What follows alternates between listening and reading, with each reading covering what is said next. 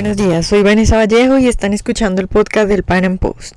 En Colombia, hace cuatro años se dio inicio al proceso de paz. Este acuerdo está en su recta final y en cuanto se termine de negociar, los colombianos serán llamados a votar en un plebiscito para aprobar o no lo que se haya acordado en La Habana. Aunque todavía no existe fecha para este plebiscito, ya diferentes encuestas intentan medir la intención de voto de los colombianos. Para analizar los resultados y las tendencias de estos sondeos, así como el clima político y el apoyo alrededor de este plebiscito, hemos invitado a Julián Villabona, quien es politólogo y reportero del Pan Am Post.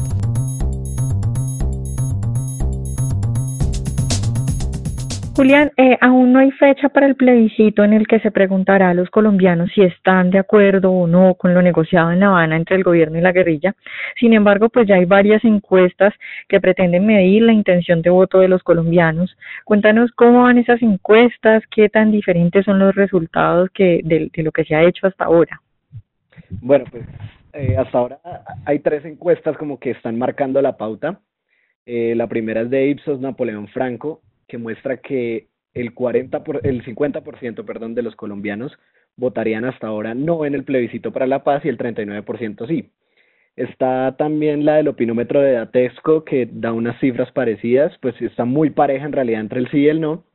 Y está la polimétrica de cifras y conceptos que es como la que destruye eh, la tendencia, que dice que el 74% de los colombianos estaría votando por el sí y el 19% por el no. Eh, ¿Y a cuál le creemos? ¿Cuál te parece a ti más confiable? Pues bueno, la verdad, eh, las encuestas en Colombia siempre han sido un problema porque primero utilizan muestras muy pequeñas, eh, oscilan entre, entre las 900 y las 1200 personas.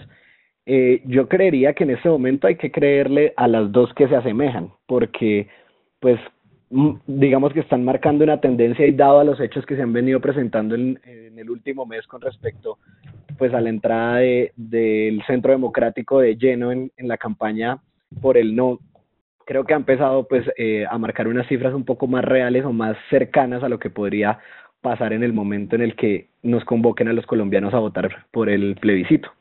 Julián, hasta ahora el Partido Liberal, la U, Cambio Radical y bueno, la izquierda en pleno ha dicho que apoyarán el sí. El Partido Conservador, hasta donde tengo entendido, todavía no se decide, pero se inclina también hacia el sí. Entonces, pues hasta ahora lo que tenemos es que el único partido grande que se opone, pues es como decías tú, el Centro Democrático. ¿Tú crees que este apoyo eh, tan fuerte de los diversos partidos hará que cambie la opinión y que poco a poco la gente se vaya convenciendo de votar por el sí? ¿O se te hace que esto es más bien como una decisión desligada del partido y que la gente tomará la decisión teniendo en cuenta otros aspectos? Pues yo creo principalmente que va a haber un movimiento de maquinaria impresionante. Es decir, todos los partidos que están hacia el gobierno van a buscar mover todos sus votos, porque pues en Colombia tradicionalmente digamos que los votos son de de los ni siquiera de los partidos, sino de los senadores de los partidos. Entonces, pues van a intentar empezar a mover esos votos eh, a partir de la maquinaria tan potente que tiene el Estado. Sin embargo, pienso que el Centro Democrático es una fuerza bastante grande. Yo esta tarde que estaba pensando en el tema hacía una comparación un poco de lo que pasó con las elecciones presidenciales en las que hubo una coalición de partidos impresionante eh, detrás de precisamente de, Juan Manuel Santos, pero en realidad detrás del tema de la paz, que fue eh, la excusa con la que muchos partidos que probablemente no estaban muy de acuerdo con Santos decidieron apoyarlos, que fue el tema de la paz. Y pienso que va a pasar algo similar. Fue una elección supremamente cerrada. No sé si tú recuerdas, pues la diferencia fue menos de, de un millón de votos. Fue siete mil, ¿qué? Siete millones ochocientos treinta y nueve mil votos por Santos y seis mil seis millones novecientos diecisiete mil por Oscar Iván. Y eso muestra que, pues, que la elección fue muy cerrada y pienso que va a pasar algo muy similar ahorita con, con el plebiscito para la paz. Claro, digamos en esa elección se podía decir también algo como que eran eh, los uribistas contra los que estaban en contra de Uribe. Entonces, digamos, mucha gente votó por Santos no porque Santos le pareciera un buen candidato, sino porque estaba en contra de Uribe. ¿Tú crees que ese es más o menos el fenómeno que también vamos a ver ahorita con esto eh, de la paz? Pues el, el, país está muy polarizado en este momento con respecto a, a Santos Uribe, pero digamos que Santos también o sea, el apoyo al, plebiscito que a la larga se está volviendo el apoyo hacia Santos, como lo han venido mostrando las encuestas, para volver un poco al tema, al tema que nos reúne, que, es, que son las encuestas propiamente.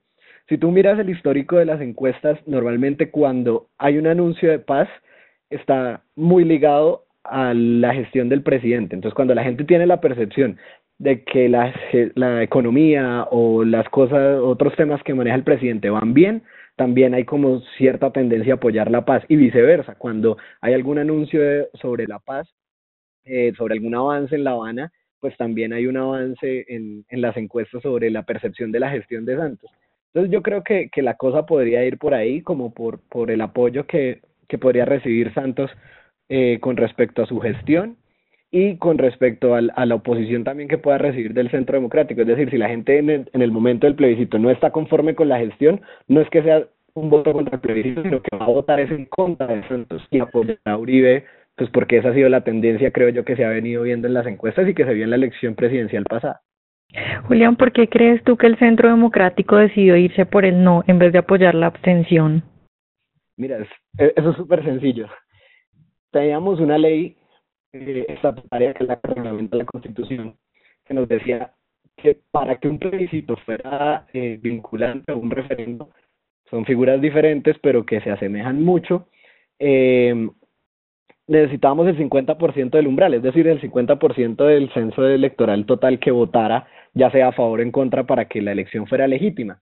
En este caso decidieron reducirlo al 13%. Mira, te cuento, yo, yo la verdad eh, pienso hasta ahora, no puede que mi decisión cambie a partir de lo que se publiquen los acuerdos, pero hasta ahora pienso en votar por el sí. Pero siento que siento que eso fue una, una trampa en contra de la democracia y de los colombianos. No es posible que te bajen un umbral del 50%, que digamos que es algo representativo, es una mayoría absoluta, en la que más de, o sea, lo que asegura es que más de la mitad de los votantes no del país, sino de los votantes estuvieran de acuerdo eh, o en desacuerdo con, con el mecanismo como tal, pero que el 13% en realidad no te representa nada. Entonces el Centro Democrático se enfrentó a dos opciones. Una, a votar que no, para frenar eh, los acuerdos, para que no pudieran entrar propiamente el ordenamiento jurídico colombiano, y la otra era buscar la abstención. Pero con la abstención, imagínate, llegar a un umbral del 13% es muy fácil para el gobierno, es decir, van a conseguir esos, esos votos que necesitan para lograr el umbral del 13%. Entonces, si hacían campaña por el, por el no, lo que iba a pasar es que, digo, por la abstención, lo que iba a pasar es que él sí iba a ganar como de manera arrasadora porque los que iban a salir a votar eran los del sí, no los del no. Entonces, pues él sí iba a ganar muy tranquilamente con una diferencia porcentual bastante grande. Yo creo que el Centro Democrático lo que hizo fue jugársela por el no. Vemos que la elección se empezó a cerrar pensando en, en las elecciones pasadas también, como que estuvieron cerca. Vemos que la elección otra vez se está empezando a cerrar entre, entre los dos y pienso que aún perdiendo, el Centro Democrático va a tener un argumento muy fuerte y es los votos que respaldan su oposición. No es lo mismo salir a hacer oposición porque sí, porque estamos en desacuerdo y con unos argumentos eh, expuestos, sino decir, estamos en oposición representando a tantos millones de colombianos que votaron por el no. Entonces siento que eh, posiblemente esa, ese, esa legitimación que le dan esos votos puede ayudar a que la oposición del, del, del expresidente Uribe sea, y del Centro Democrático en general sea mucho más fuerte que si que si se hace simplemente con, con argumentos en el Congreso. Claro, Julián, ¿qué pasaría si gana el no? Porque pues en estricto se dice que habría que renegociar o dar por terminados los diálogos, pero hay muchas, digamos, personas que afirman que incluso si ganara el no, no habría como detener el proceso de paz. ¿Qué posibilidades ves tú de que eso pase y que aunque gane el no, Santos pueda seguir adelante? Bueno, mirándolo como, como politólogo, fue una medida muy arriesgada de Santos el hecho de haber convocado un, a un plebiscito para la paz. La él le da, digamos, que plenos derechos para hacer, entre comillas, lo que él quiera con respecto al tema de la paz, porque es algo, simplemente un artículo que dice que el presidente está, puede hacer lo necesario para lograr la paz en el país.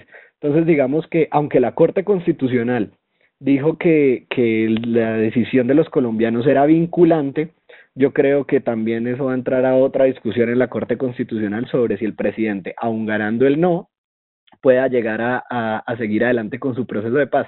Lo que yo sí siento es que se le va a complicar en caso de que gane el no, porque digamos que él se va a quedar sin argumentos ante la opinión pública para seguir adelante. Es decir, la gente le va a decir no estamos de acuerdo, en caso de que gane el no, le va a decir no estamos de acuerdo y va a tener una oposición muy fuerte que va a ser muy difícil de sobrellevar y que lo que puede desencadenar es muchísima más violencia, porque es que si no se tienen en cuenta las decisiones democráticas, pues te cuento que puede haber algo parecido a lo que, o sea, podrían crearse razones parecidas a las, a las que han generado violencia históricamente en el país cuando el Frente Nacional decidió excluir a otros partidos, pues en ese momento se generó violencia. Cuando se sintió excluida de las FARC porque no los escuchaban cuando eran campesinos, se generó violencia.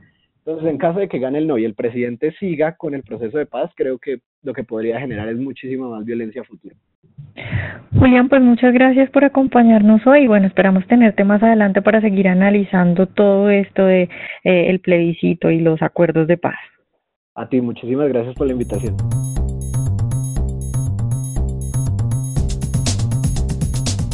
Espero que hayan disfrutado nuestro podcast de hoy. Seguiremos analizando este tema que por supuesto es fundamental para los colombianos. Y para más información de estas y otras noticias visite nuestro portal panampost.com.